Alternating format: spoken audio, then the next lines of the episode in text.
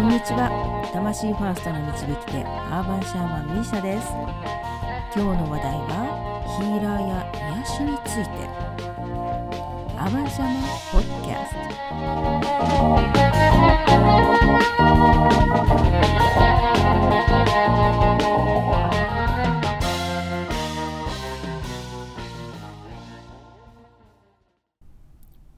こんにちはミーシャです。今日の話題はヒーラーについて。実はこれ YouTube チャンネルの第1弾。肩書きっていらないよねにも共通するところなんですが。まあ動画では肩書きが仕事をするんじゃなくってその人自身がお仕事をするのでヒーラーという肩書きがあるからといって内面の人間性がヒーラー向きかどうかというのは別の話だよという感じの内容でした。そこをもうちょっとね今日掘り下げていこうかなと思っていて。あの別にね人間ができていないとヒーラーになれないのかっていうわけでもなくってあのそれはその方の努力次第とか何を目的にヒーラーになりたいのかが肝心だなと思うんですね。実はヒーラー向きでないタイプの方というのは必然的にヒーラーにはならないと思うんです。思考の方でやりたいって思っていることがその人の本質的なものと合致しているとは限らないんですよね。その辺はややこしいからまたね別の機会にしようかなと思っているんですけれども、えー、ヒーラーって皆さんどんなイメージがあるでしょうか？究極的なことを言うと私たち人間みんなヒーラーなんです。職業ヒーラーではなく本質的な部分でみんな癒しの力というのを持っています。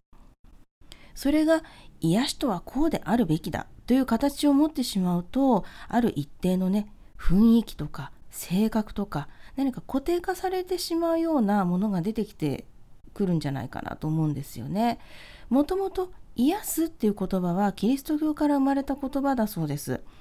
英語だとねあのヒールっていうのが、まあ、癒すっていう意味ですけどその語源っていうのは教会の神父さんというか、まあ、司祭ですよねそれがあの信者を祝福するホーリーっていうのに語源があると言われているんです祝福するとか許すとか何か救済された感じになるのを癒しと言います。なんかリラックスしてほんわかする感じもね癒されるって言ったりしますが癒しの本質的な意味では救済するとか救うといった深い意味があるんですね。動物好きな方はねペットとかイメージするとわかるかな。モフモフしたりすると癒されますよね。そんなこうペットって飼い主が辛い時とか苦しい時にそばにいてくれたりするとこう救われたりすることってあるんですよね。ペットだけじゃなくて赤ちゃんとか子供ね、赤ちゃん見てるだけで癒されたりしますよね。なんかプニプニのほっぺとかツンツンしてさらに癒されちゃったりとかしてね。で、子はかすがいって言いますが、家庭内のギスギスした感じが子供によって緩和されるということもあったりします。これも救済だと思います。それから人間関係で傷つくことがあっても信頼できる仲間とか家族のおかげで元気になったり癒されたりすることもありますよね。これも救済です。そういう意味では私たちは常に誰かのヒーラーなんですね。なんとかエネルギーが流せるからとか、まるまるヒーリングのプラクティショナーだからとか、そういうことがヒーラーを指すわけでもないんです。うん、ないんですよ。ね、そしてヒーラーの肩書きを持っているからといって中身や人格がそれに伴っているとも限らないのも確か。と同時にヒーリングのような癒しを仕事にするケースってもともと自分を癒すためにその仕事を始めたり、ね、なんとかヒーリングに興味を持って救われたから自分のように苦しんでいる人もそのなんとかヒーリングで楽にしてあげたいというような目的で始められると思うんです。こういう方は現在進行形で苦しまれている方に寄り添ってあげられるし自分が見た地獄のレベルまでには付き合ってあげられるというか、ね、自分もここのレベルのまでの地獄を見てきたから経験してきたしそこから浮上してきたから大丈夫って言ってあげられると思うんですよ。なので、まるまるヒーリングとかの主義手法が面白そうだから学んだっていう状態でも、これはもう職業ヒーラー止まりで、人生の中にクライアントに寄り添える経験がないと本質的な結果が出せないっていうのはそういうことなんですよね。逆にクライアントに現実逃避の癖があったりするとなんかすごいことをやってもらえたっていうねなんかそんなつもりになっちゃって自分の抱えている問題とか苦しみの本質から逃げる形で効果があったと勘違いするっていうケースもありえます。これは本質的な結果は出せていません。あくまでも表面的な結果なので効果は長続きしないと思います。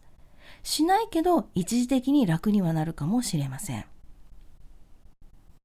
そして何かの表紙にクライアント自身が見ないようにしていたものに気づいてそこに取り組んでいく時が来るかもしれないのでそういう意味では時間がかかりつつ結果に結びつくケースはあります。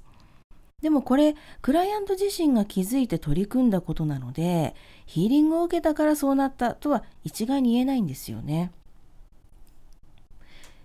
存在自体が癒しの人っていうような言葉もあります。その定義もなかなか難しいですね。その人と会うとなんかリラックスして落ち着くというタイプの人もいれば、その人と会うといろんなことに気づかせてもらって目が覚めるという気づかせる系の人。めちゃめちゃポジティブで一緒にいるとすごく元気が出るという活性系の人などなどいろんなタイプがいますからね。